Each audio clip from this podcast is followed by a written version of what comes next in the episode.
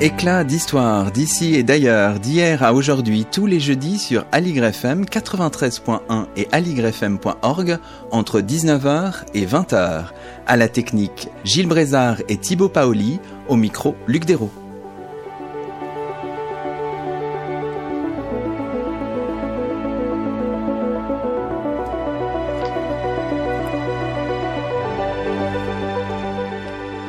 Bonsoir à toutes et à tous, c'est le 25e numéro d'Éclat d'Histoire sur Aligre FM et nous avons le plaisir d'accueillir à notre micro trois invités, Daniel Keruel, Nathalie Rollet-Bricklin et Yann Sordet. Bonsoir à vous. Bonsoir. Bonsoir. Daniel Keruel, vous êtes professeur de littérature médiévale à l'université de Reims-Champagne-Ardennes. Nathalie Rollet-Bricklin, vous êtes archiviste paléographe, conservatrice à la bibliothèque Sainte-Geneviève, chef du département de la réserve. Yann Sordet, vous êtes archiviste paléographe directeur de la bibliothèque Mazarine. Nous parlons ce soir de la double exposition organisée à la bibliothèque Mazarine et à la bibliothèque Sainte-Geneviève, exposition intitulée Le livre et la mort, 14e, 18e siècle. Vous êtes tous les trois aux côtés d'Ilona Hanskola, de Fabienne Lebars et d'Anne Weber, commissaires de cette exposition, accompagnés d'un somptueux et magnifique catalogue publié en coédition avec les éditions des Cendres. Alors peut-être ce qu'on peut faire d'abord, c'est de présenter en quelques mots l'axe directeur de l'exposition. C'est si on avait un résumé peut-être les choses, une réflexion sur les liens qui unissent la mort et l'écrit. On peut présenter les choses comme ça, euh, Yann Sordet? Oui, je crois le, le, postulat de départ qui a été le, nôtre, c'était le constat qu'il y a un, lien étroit, extrêmement fort, non seulement entre l'écrit et la mort, mais plus précisément entre le livre et la mort. Il y a un certain nombre d'indices qu'on peut euh, peut convoquer, par exemple le, la plus ancienne reliure qui soit conservée pour le monde occidental. Elle relie euh, un évangéliaire elle a été conservée parce qu'elle a été mise dans le cercueil de Sainte Cuthberte au 7e siècle. Donc il y a eu le choix fait par ce euh, par ce saint anglais en Northumbrie d'être enterré avec euh, d'être enterré avec un livre. Et cette cette intention n'est absolument pas euh, anodine.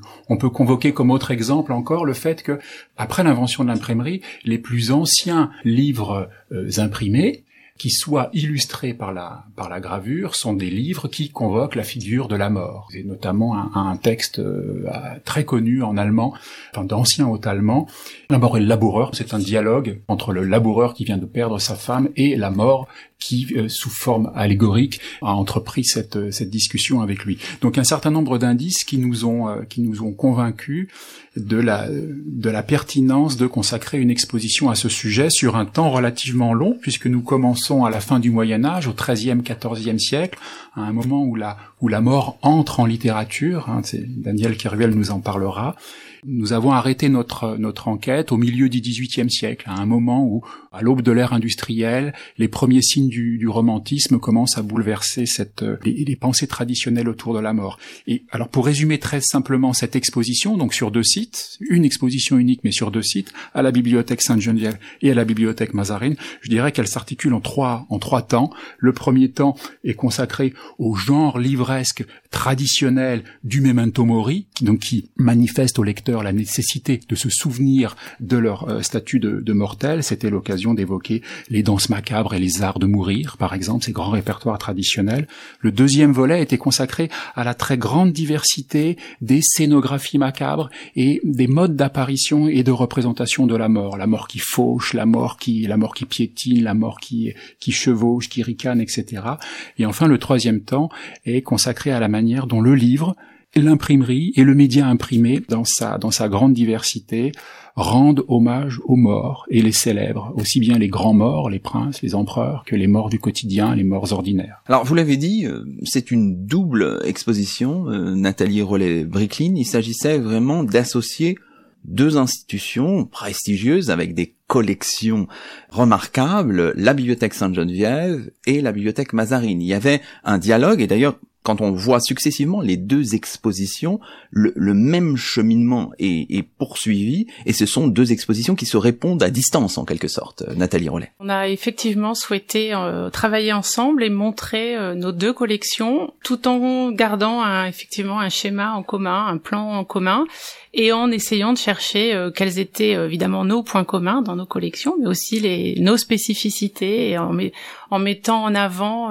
les points forts de chacune des collections. Donc en fait, on avait envie que le lecteur puisse, enfin le visiteur puisse voir deux expositions un petit peu différentes, même si c'était les mêmes thèmes traités, avec des, des, variantes sur le traitement des thèmes euh, qu'on avait retenus. Ça veut dire qu'on voit dans vos dans vos expositions essentiellement des livres qui viennent de vos propre collection, mais il y a aussi quelques apports, je crois, euh, extérieurs. Oui, alors là, pour des questions d'organisation pratique, et là, la bibliothèque Sainte-Geneviève ne présente que des collections euh, de la bibliothèque Sainte-Geneviève, tandis qu'à la Mazarine, euh, les collections de la bibliothèque ont été renforcées par des, prêts à des établissements extérieurs et à des emprunts de à des collections de particuliers. Il faut aussi dire que vous avez lancé l'exposition il y a quelques jours en fait et ça a donné euh, lieu, enfin ça a accompagné aussi la tenue du 18e congrès international de l'association Danse Macabre d'Europe, hein, qui s'est tenu donc du 19 au 23 mars dernier, donc il y a y a quelques jours. Ça a donné une visibilité en quelque sorte, euh, Yann Sordet, à votre thème, puisque le, congrès s'est tenu à la Bibliothèque Sainte-Geneviève, à la Bibliothèque Mazarine, mais aussi mais aussi ailleurs. Il faut faire état dans notre partenariat de la euh, présence absolument décisive d'une communauté, une communauté de chercheurs et d'amateurs extrêmement euh, extrêmement euh, efficace, qui travaille depuis 20 ans sur ces thématiques des représentations macabres au niveau euh, européen. C'est l'association Danse Macabre d'Europe. L'inauguration de l'exposition a été parfaitement coordonnée avec l'organisation de ce congrès de l'association Danse Macabre d'Europe, qui est le 18e congrès hein, depuis la depuis la création de cette association. Alors, et disons aussi que comme d'habitude dans le cadre de toutes les, les, expositions de la de la Mazarine, je pense à aux dernières en particulier, vous accompagnez cette exposition par un livre qui représente en quelque sorte plus qu'un catalogue, puisqu'il y a un ensemble d'auteurs considérables. C'est évidemment, on voit le déroulement de tous les ouvrages que vous présentez, mais il y a aussi plus que ça. Il y a un ensemble d'articles. Et Daniel Caruel, vous avez participé à euh, ce catalogue pour réfléchir aussi sur la figure de la mort. Au, à la fin du Moyen Âge, c'est votre période de, de, de, prédilection. Effectivement, le choix du XIVe siècle pour euh, commencer l'exposition et notre réflexion n'était pas euh, dû au hasard.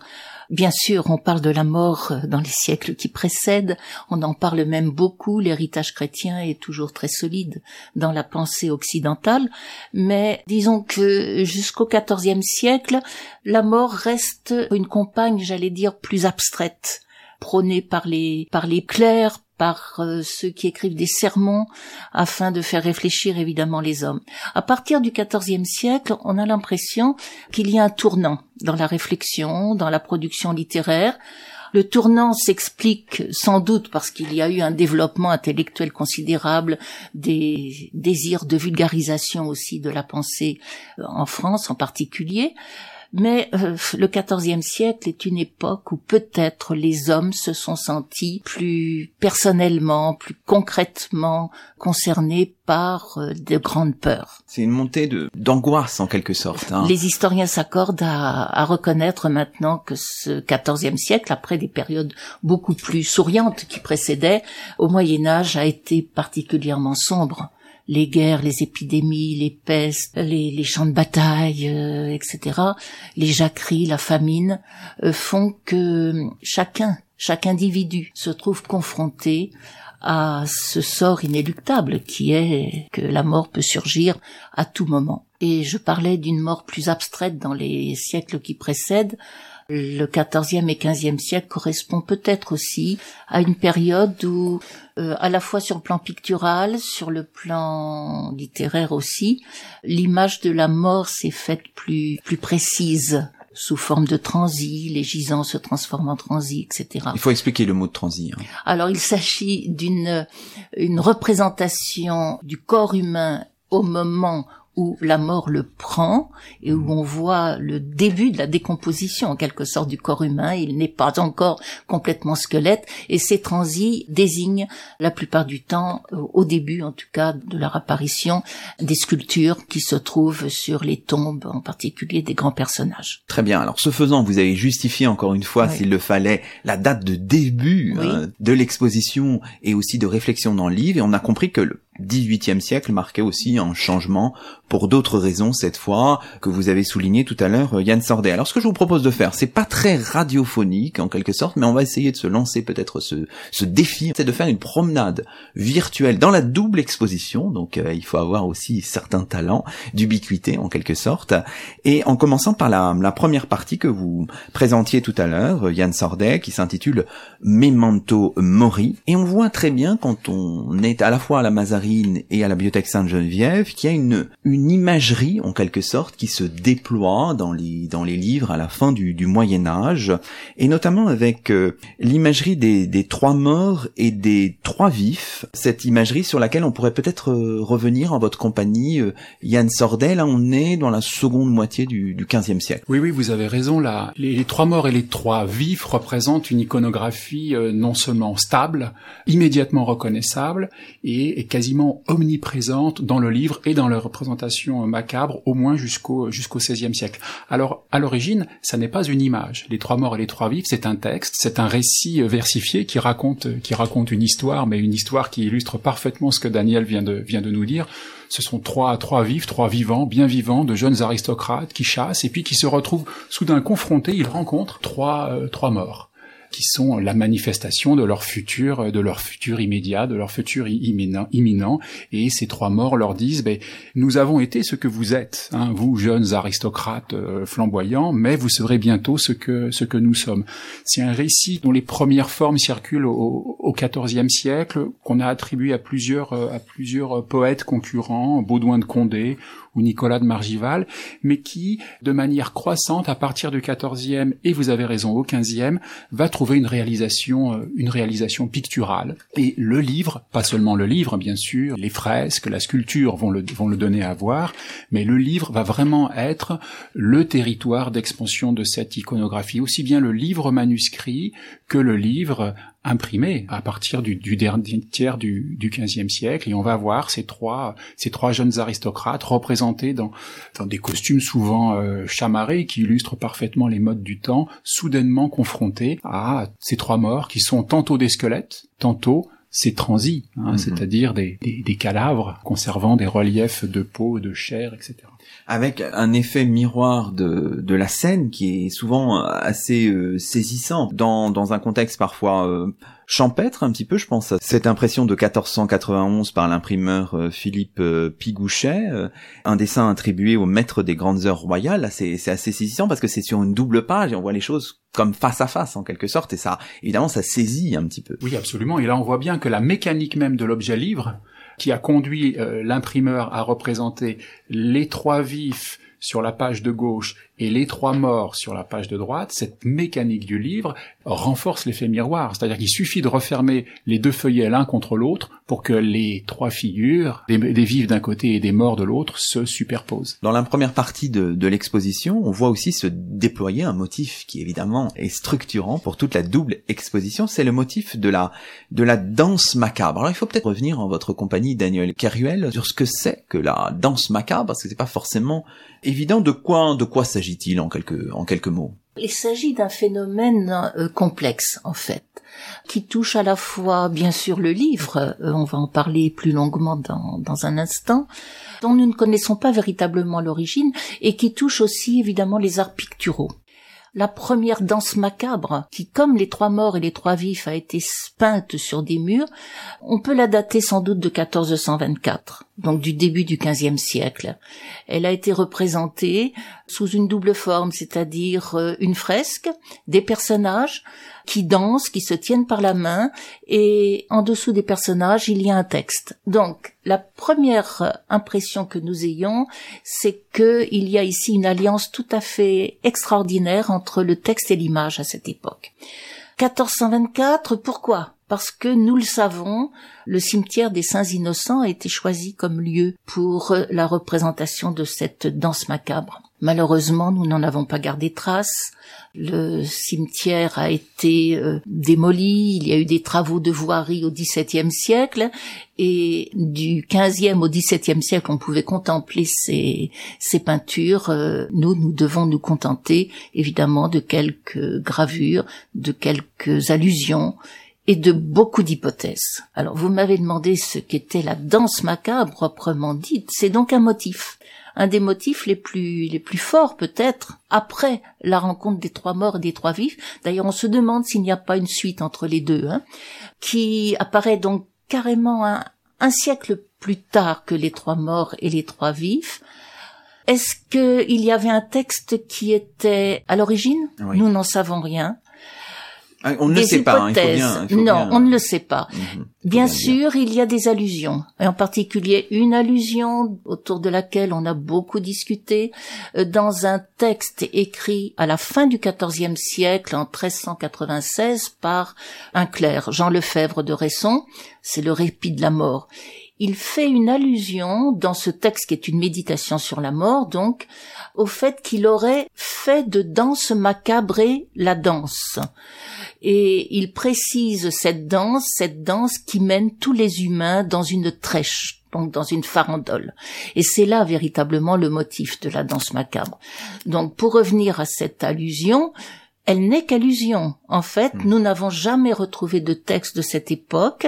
Nous pouvons penser que le texte a existé. On a pensé aussi que un théologien célèbre, Jean Gerson, aurait pu être à l'origine de ce texte, mais le premier texte finalement qui a dû apparaître, c'est celui qui est sur la fresque des Saints Innocents. Alors, ce qui est intéressant aussi, c'est que vous le disiez, hein, le cimetière des Saints Innocents, tout ça a disparu, je crois, dans les années 1660. Euh, Mais en revanche, on a une série, euh, Yann Sordet, de, de transpositions typographiques, en quelque sorte, pour la fin du XVe siècle. Si effectivement la fresque originale de 1424 n'existe plus, en revanche, la transposition qui en a été donnée dans le livre nous en donne un aperçu. Et cette transposition, elle a été faite par un, par un homme de génie, un imprimeur de génie, euh, Guy Marchand, qui est un, imprimeur parisien des années 1480-1490, qui est un personnage absolument exceptionnel, Guy Marchand. Il fait le choix d'imprimer des livres euh, de manière privilégiée en, en français, en langue vernaculaire. C'est lui qui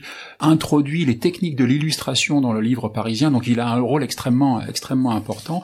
Et en 1485, il décide de transposer par la gravure et par l'imprimerie les fresques du, du charnier des, des, Saints Innocents. Et ça donne un livre absolument, euh, absolument somptueux et rarissime, parce que cette première édition de 1485, on la connaît aujourd'hui par un seul exemplaire, qui a été pendant longtemps conservé euh, dans la bibliothèque de la Grande Chartreuse, dans les Alpes, et qui est aujourd'hui conservé à la bibliothèque de, de Grenoble. Ça, c'est la première édition, mais il a donné, étant donné le succès que l'œuvre a, rencontré, qui était à la mesure hein, de la, du, du succès que le motif de la danse macabre rencontrait dans la société. Donc le succès a été tel a été tel qu'il a donné d'autres éditions. Et chaque édition successive, en 1486, puis en 1490, a, donné, a été l'occasion d'une surenchère. Il a ajouté des bois, il a ajouté des gravures aux scènes initiales qu'il avait simplement copiées dans le, dans le cimetière des, des Saints Innocents.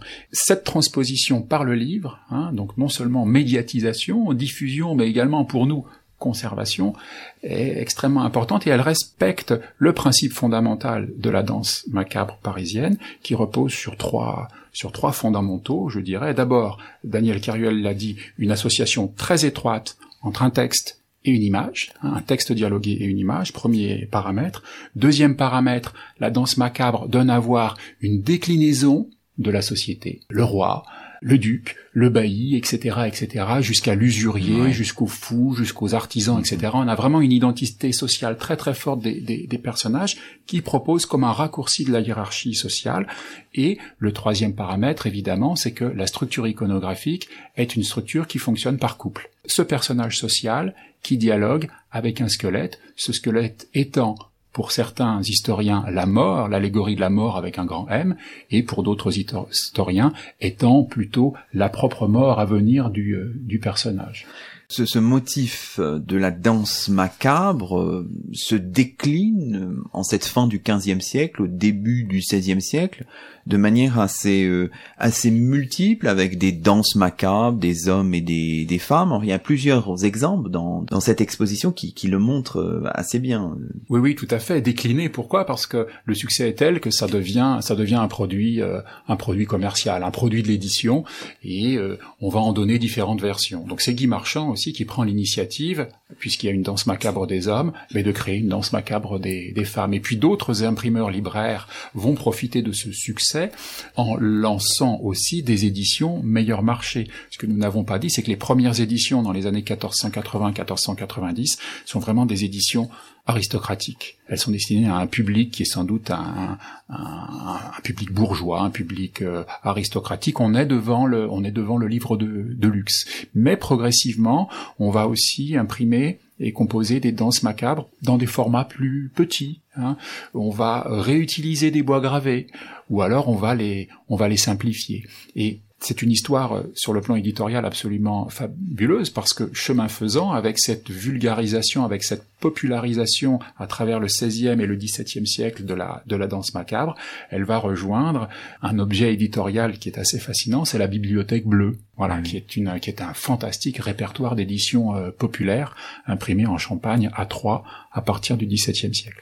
Alors, quand on visite euh, cette double exposition, on voit des choses assez saisissantes. Alors moi, ce qui m'a, ce qui m'a frappé, euh, par exemple, c'est d'apercevoir des danses macabres dans les bordures de livres d'heures. Ça, c'est assez fascinant aussi, euh, Yann Sardek. Oui, oui, le motif est tellement présent qu'on va euh, qu'on va l'utiliser. On va l'utiliser. Alors le, livre d'heures, on peut peut-être rappeler. Oui, il faut le rappeler, tout à fait. C'est très juste.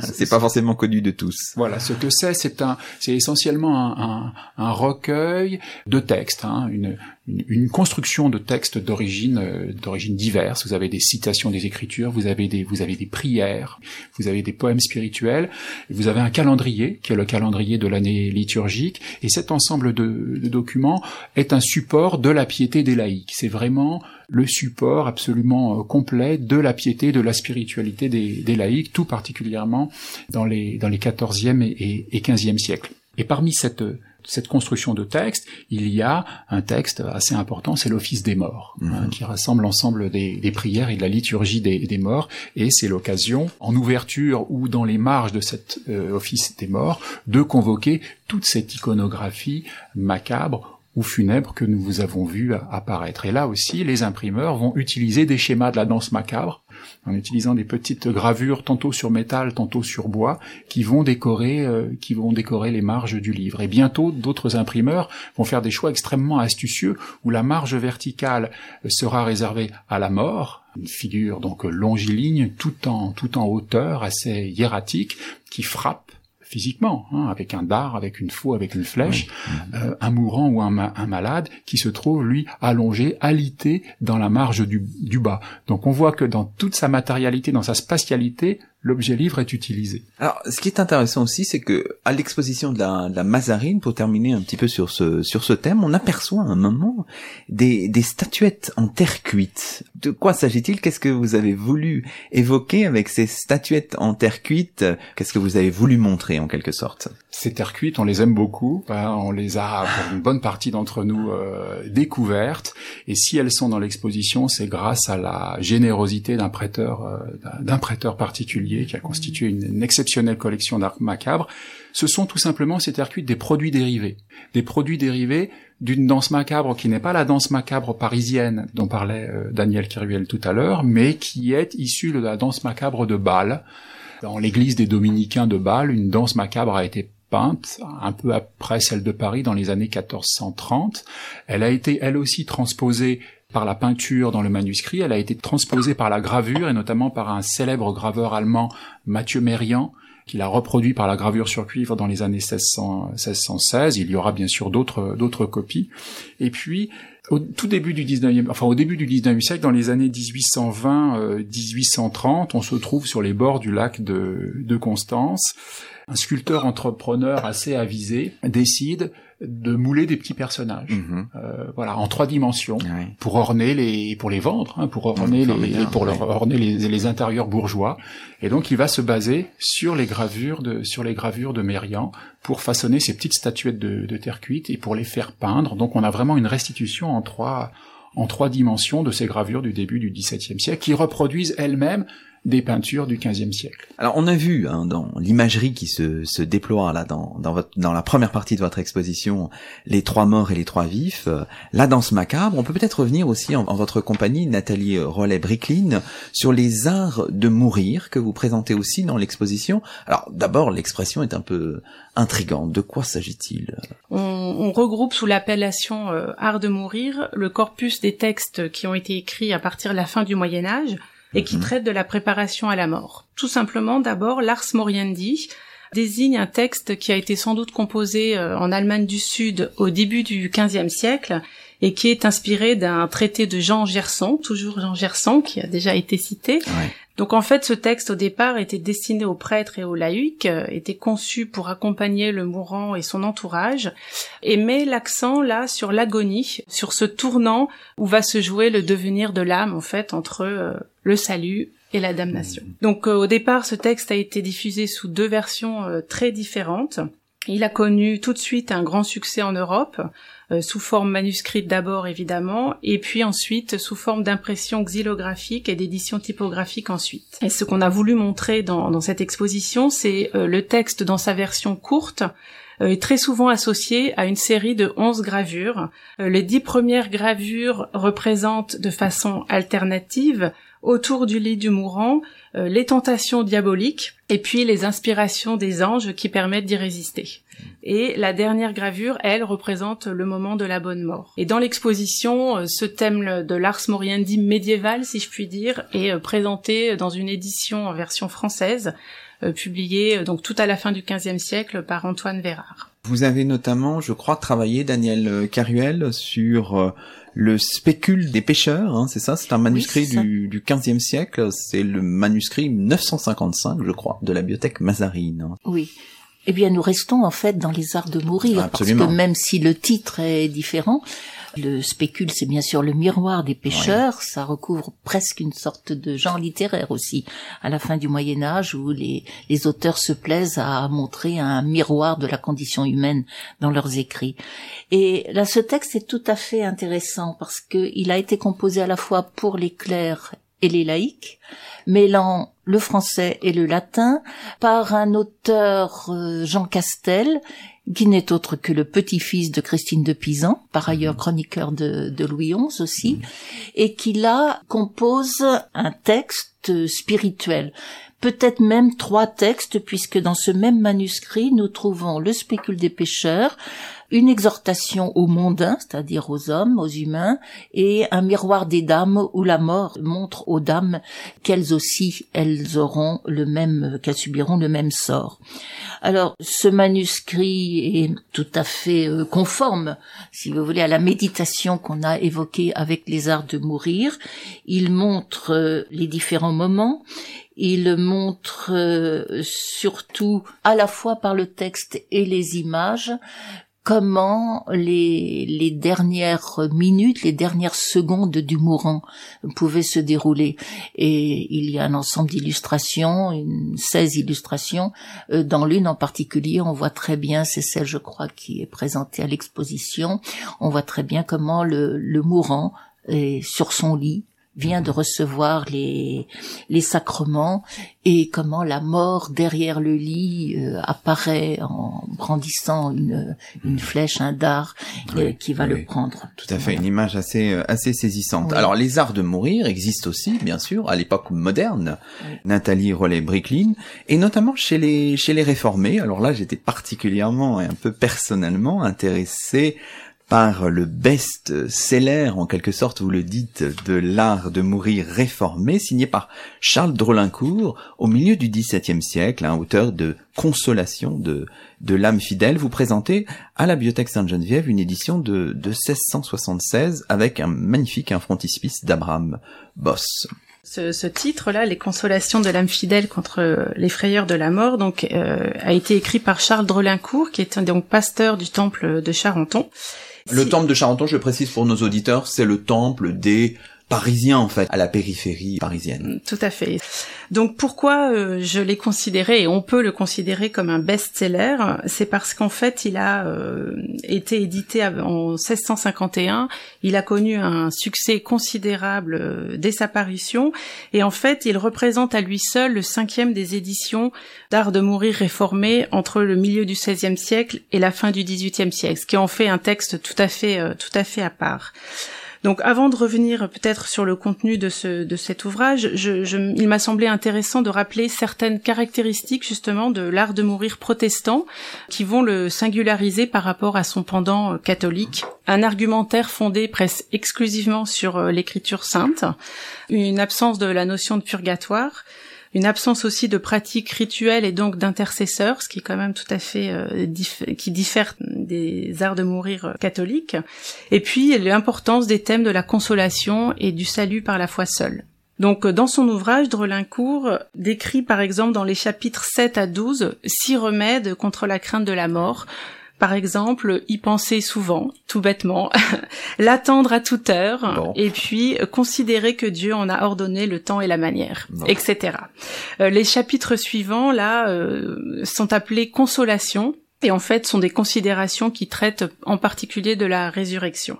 Euh, l'édition que l'on présente dans l'exposition, euh, donc elle est sortie euh, des presses d'un certain Antoine Cellier, qui était donc imprimeur libraire protestant, hein, spécialisé dans l'impression de livres pour les réformés, et euh, cette édition, et ses livres réformés en particulier, étaient vendus non pas à Paris où il avait son atelier, mais à Charenton justement, euh, dans des échoppes situées près du temple, fréquentées par les protestants parisiens, comme, vous l'avez dit. Alors pour revenir rapidement à son iconographie, donc effectivement un très beau frontispice qui n'est pas signé mais qui a pu être attribué à Abraham Boss. Et là, ce frontispice relève tout à fait de la tradition de la danse macabre voit la mort armée d'une faux qui conduit dans une tombe creusée dans le sol un groupe euh, où l'on peut voir un vieillard, un enfant, un roi et une reine, un berger ou un paysan, là on ne sait pas très bien, et une femme de condition ordinaire. Donc là on se rattache tout à fait euh, au thème de la, de la danse macabre. Alors dans le dans l'édition qui est présentée dans l'exposition de la bibliothèque Sainte-Geneviève, il y a un petit poème un petit sonnet qui accompagne euh, le frontispice. Alors je vais, juste lire le peut-être euh, les, les, premiers vers parce qu'ils sont ils sont assez forts je trouve. Donc ça s'intitule sur la mort du fidèle et il est dit quel est ce monstre horrible et sans chair et sans yeux qui d'une faux armée grands et petits menace et qui d'un pied superbe également terrasse et le riche et le pauvre et le jeune et le vieux? Donc voilà, et lancer toute une réflexion.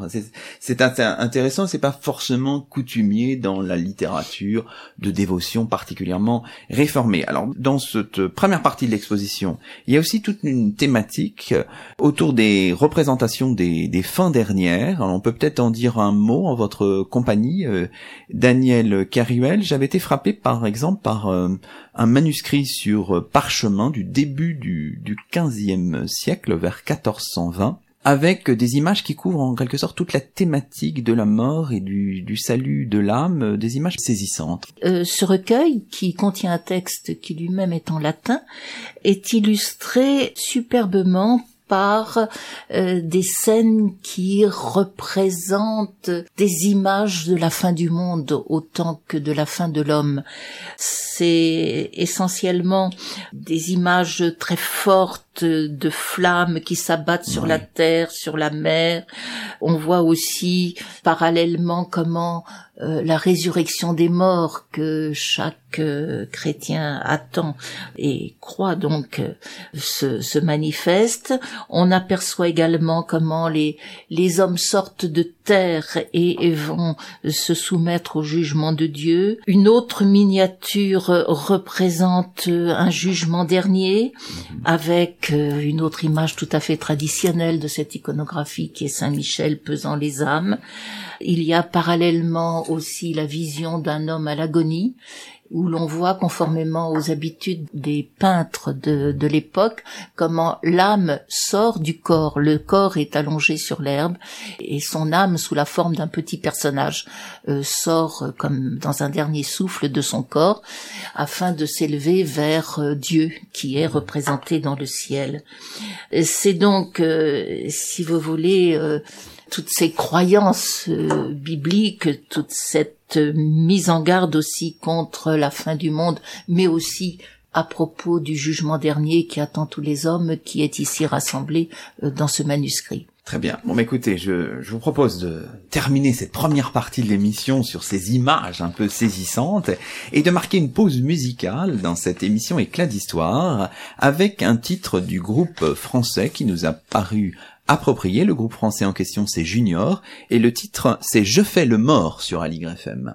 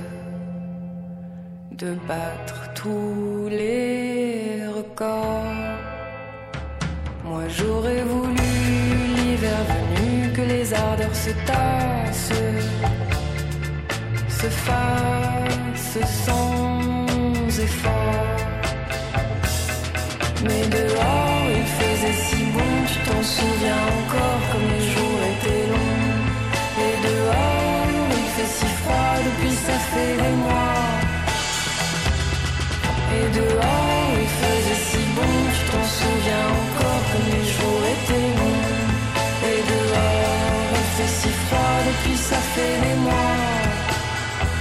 que je fais le mal.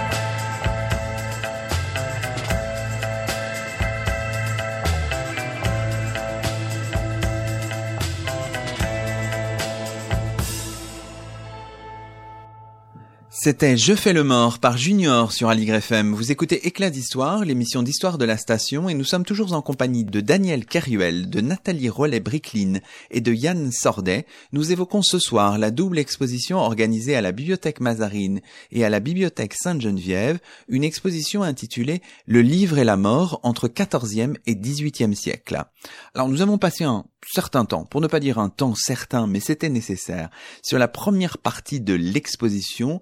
Naturellement, comme le temps passe très vite en votre compagnie, on va s'attarder moins longuement sur les deuxième et troisième parties de l'exposition, intitulées respectivement Figures de la mort et Célébrer les morts. Alors on va rencontrer quand même quelques, quelques figures, quelques ouvrages, et on peut commencer, si vous le voulez bien, euh, Daniel Caruel, en votre compagnie. La figure de la mort, vous, vous le dites dans le catalogue de l'exposition s'insère dans, dans les formes littéraires les plus variées, des poèmes de la fin du Moyen Âge aux fables de Jean de La Fontaine. Alors justement pour la fin du Moyen Âge, on peut évoquer peut-être le pas de la mort d'Amé de Montjezois au XVe siècle. C'est intéressant aussi. Nous sommes là au sein de la production littéraire bourguignonne qui est tout à fait dense et en particulier autour de la mort. Et euh, ce pas de la mort, c'est un petit texte, un petit poème que euh, son auteur, au service de la cour de Bourgogne, a composé au moment du décès de, de sa maîtresse, la comtesse de Charolais. Mais son originalité est que, comme son titre l'indique, il considère que la mort est un passage. Et, et, donc il y a un jeu sur cette sur cette image, sur cette métaphore, un double jeu même. C'est un passage. Et Aimé de Montjessois imagine que la mort ressemble à ces dames que les auteurs du XVe siècle se plaisaient à imaginer dans des décors chevaleresques, au moment où des chevaliers s'affrontaient, des, des joutes chevaleresques que l'on appelait le pas de la mort. Donc, vous voyez comment la métaphore euh, est, continue et, et, comment donc la mort est représentée comme une très grande dame au visage bien sûr squelettique de couleur brune et qui va accompagné de ses serviteurs, Antique. Il y a un chevalier qui s'appelle euh, Antique l'Ancien, Accident le Soudain euh, également. Et il y a aussi une autre servante qui s'appelle Maladie, qui vont s'acharner contre tous les hommes.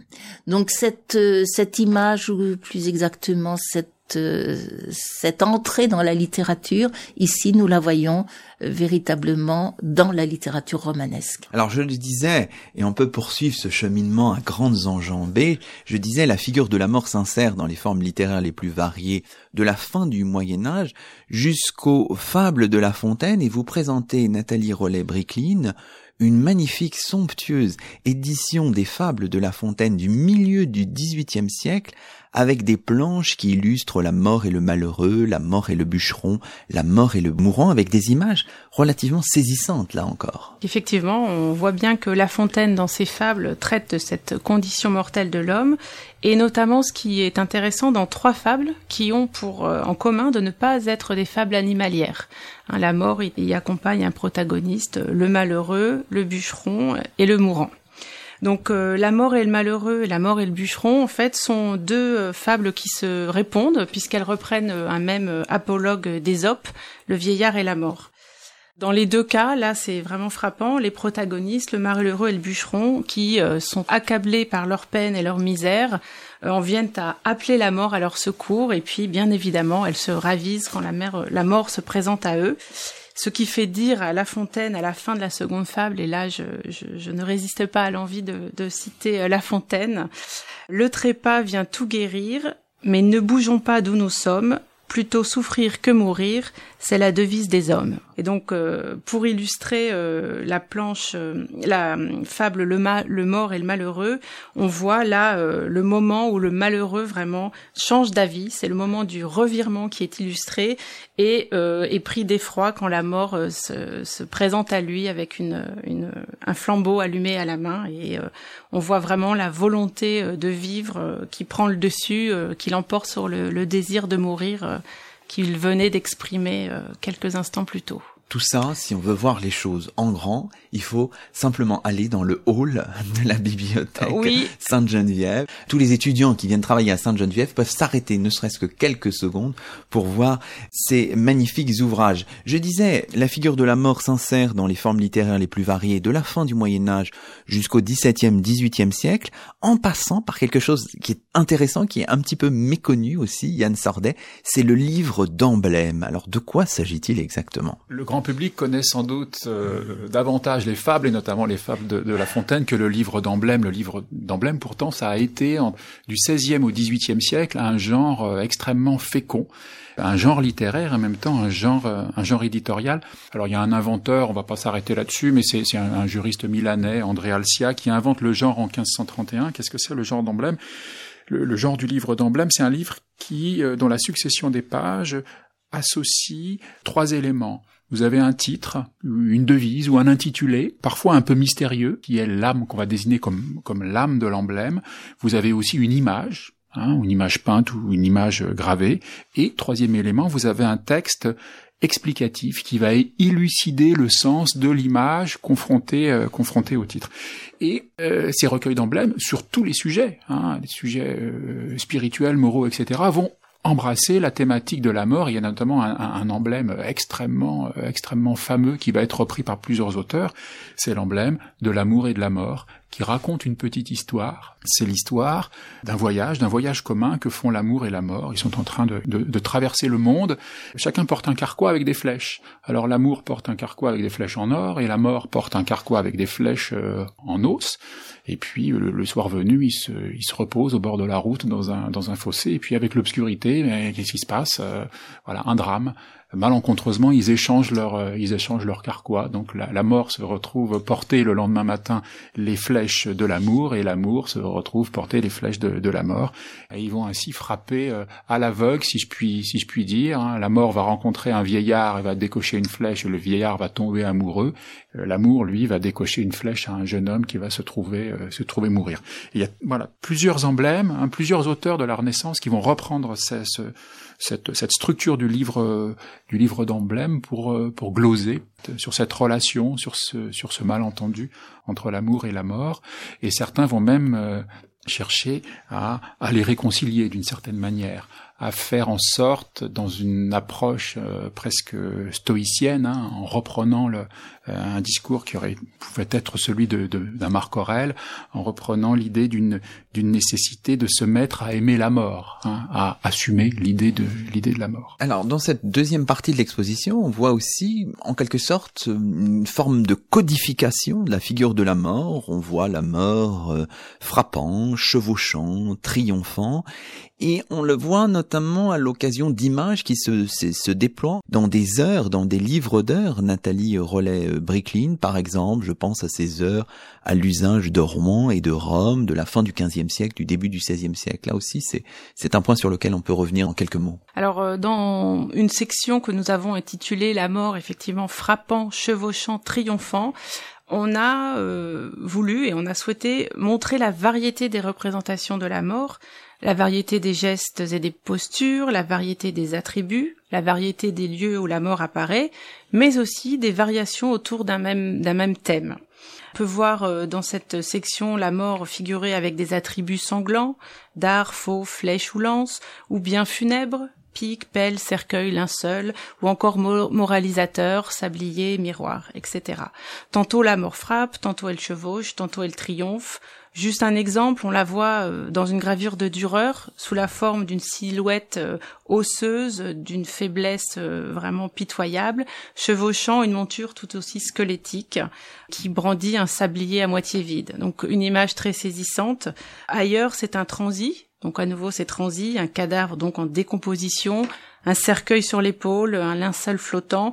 Elle sort de la fosse et elle erre parmi les tombes à la recherche de ses proies. Etc., etc.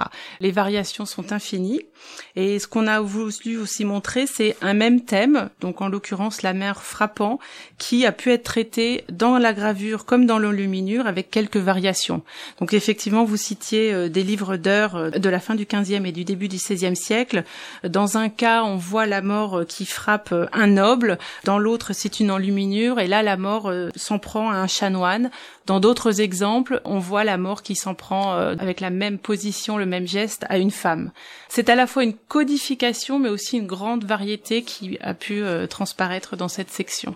Pour terminer en quelques mots sur la deuxième partie, puis on évoquera en deux trois minutes la, la, la troisième partie, je voudrais quand même qu'on dise un mot en votre compagnie Yann Sordet sur le vocabulaire macabre qui envahit bandeaux, cul de lampe, des horizons funèbres, mais aussi leur relure, parce que un des points sur lesquels vous insistez aussi, il faut quand même le dire, c'est qu'on voit dans la double exposition de très très belles relures aussi. Elles sont intéressantes pour notre sujet. Il faut quand même qu'on en dise un mot. Nous avons bénéficié pour ce pour ce de, de contribution de Fabienne Lebars, qui est conservatrice à la Bibliothèque nationale de France et qui est vraiment une spécialiste de la de la reliure.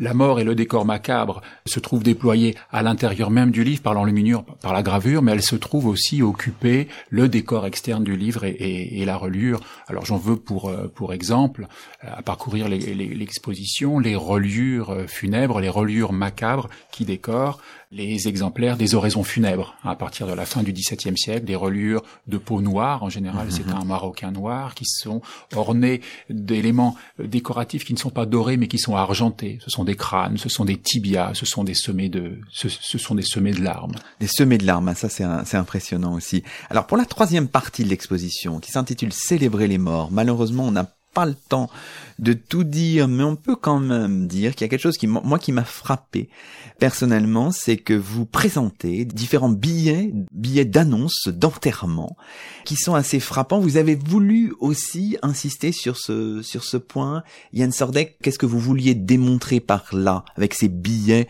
d'enterrement qui sont, qui sont présentés dans l'exposition? On a voulu surtout montrer que l'imprimé, que l'écosystème imprimé, le livre en général, célébrait les morts, les grands morts, pompes funèbres, impériales, royales, les funérailles, euh, les funérailles princières. Qu'on voit aussi dans l'exposition, oui, bien, sûr. Ah, des documents souvent spectaculaires, mais tout aussi intéressants sont les tout petits imprimés, les imprimés du quotidien, les imprimés modestes, et les billets d'enterrement, ce sont de documents devenus rarissimes parce qu'on a on a oublié d'en faire collection, on a oublié de les, de les conserver. Ils avaient une, une pertinence tout à fait occasionnelle. Il s'agissait d'annoncer le décès d'un personnage, souvent, souvent modeste, et d'inviter les gens de son quartier à assister à ses funérailles. Ce sont des tout petits feuillets imprimés, sans doute à des, à des centaines, voire des milliers d'exemplaires, imprimés très très rapidement, à faible coût, et qui étaient diffusés dans l'espace, dans l'espace public. Et à partir du XVIIe siècle, ils sont très fréquents à, à Paris, et ils remplacent ces imprimés une corporation ancienne, qui était la corporation des crieurs des morts. Parce que jusque-là, il y avait une oralisation de l'annonce de, la mort. Quand euh, vous aviez un défunt dans votre famille, vous payiez un crieur des morts qui allait annoncer le trépas. Mais à partir du XVIIe siècle, ce sont ces petits imprimés, hein, ces petits travaux de ville qui, euh, qui remplissent cette fonction dans l'espace parisien. Je crois qu'on a un bon aperçu, même si on n'a pas tout dit, mais il faut aller voir l'exposition, un bon aperçu de cette excellente exposition. Donc un grand merci à tous les trois et c'est ainsi que se termine le 25e numéro d'éclat d'histoire d'ici et d'ailleurs, d'hier à aujourd'hui, l'émission d'histoire d'Aligre FM 93 et aligrefm.org tous les jeudis entre 19h et 20h. Nous étions aujourd'hui en compagnie de Daniel Keruel, professeur de littérature médiévale à l'université de Reims-Champagne-Ardenne, de Nathalie Rollet-Bricklin, archiviste paléographe conservatrice à la bibliothèque Sainte-Geneviève, chef du département de la réserve, et de Yann Sordet, archiviste paléographe, directeur de la bibliothèque Mazarine. Nous évoquions la double et très recommandable exposition organisée à la bibliothèque Mazarine et à la bibliothèque Sainte-Geneviève une exposition intitulée Le livre et la mort entre 14e et 18e siècle. À la semaine prochaine pour un nouveau rendez-vous d'histoire sur Aligre.